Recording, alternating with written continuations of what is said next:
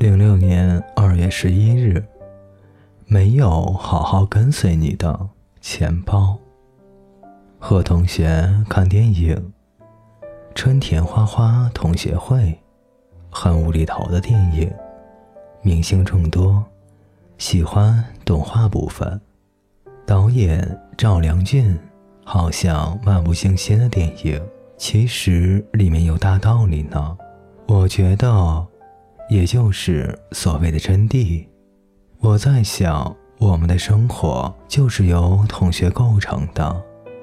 幼儿园、学前班、小学、中学、大学，即使是那些你不认识的人，也是同学的同学吧。曾经我们幻想着成为国家栋梁，曾经我们一起吃火锅，就那么快乐。曾经，我们都希望早点长大，觉得那样生活就不一样了吧？其实还是一样的，因为我们始终没有离开春田花花呀。我们都还是孩子，怀着不同的理想，在不同的岗位上忙碌着，好像真的成为了社会精英。可是我们还是忍不住犯傻。做蠢事，瞎寻思，一点都没有精英风范呢。最后，各个职业来路不明的大家捧着饭盒，一起大声唱《春天花花的幼儿园的歌》的时候，感动到了我。总觉得我的雄心壮志、理想抱负什么的，绕了一个大圈子，变成了很简单的事，真好。零六年二月十二日，二流生产线的麦片。我不想说你幸福就好，一点都不好。狐狸勉强微笑对着小王子说：“你看，至少我留下了麦田的颜色哈。”我想，小王子离开以后，那麦田只会让狐狸觉得更难过吧。要麦田的颜色有个屁用？还是我太狭隘了呢？零六年二月十三日，向电驴致敬。看蝴蝶效应，离结束还有十五分二十四秒的时候才看明白。这个电影给我最大的启发就是：当你有能力改变你以前经历过的生活的时候，不要轻易尝试。除非你想最后落得一个胎死腹中，生活总有一个平衡，好与坏，爱与恨，快乐与悲伤，热闹与寂寞，不可以改变的。零六年二月十四日，直指说甜蜜日，爱是旅程，彼此要好好的对待。因为要结伴走很长的路，为什么每年情人节的时候天气都不是很好？看一个日剧，被一个桥段感动了，在鬼屋出口的镜子上写着：“能和你现在牵着手的那个人，你们相遇的概率简直近乎奇迹。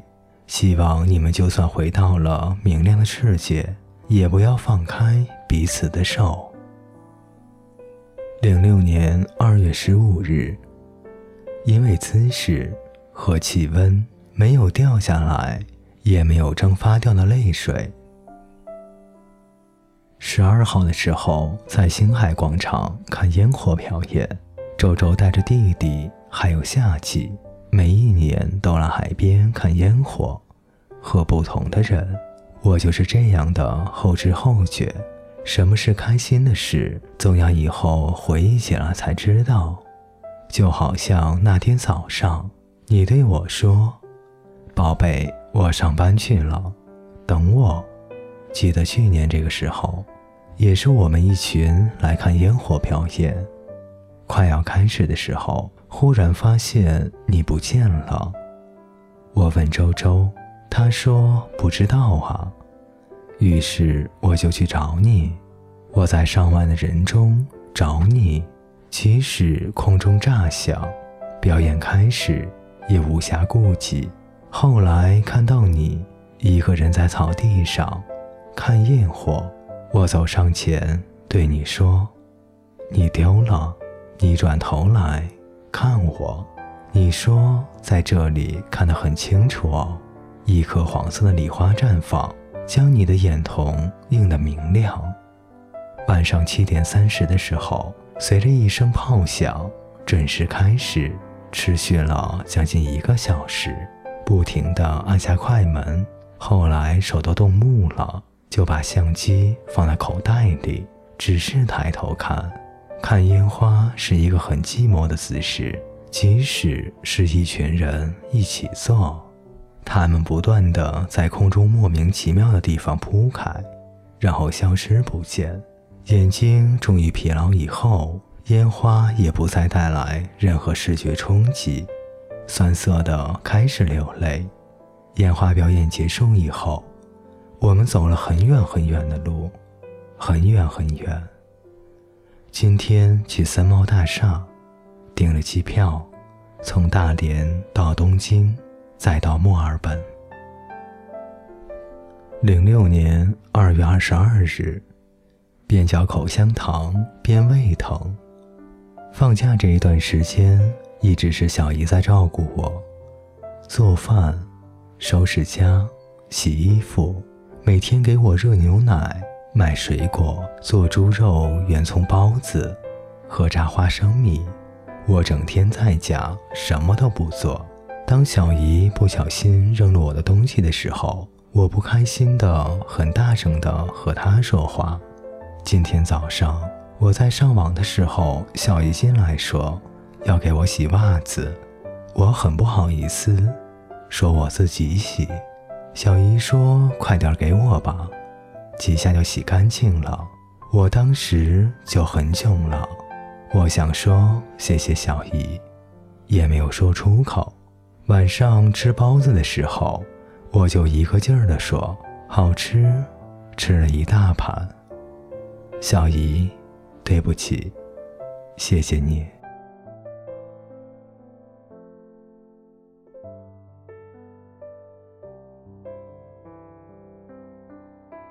各位听众朋友，本节故事就为您播讲到这里，感谢您的陪伴，我们下节再见。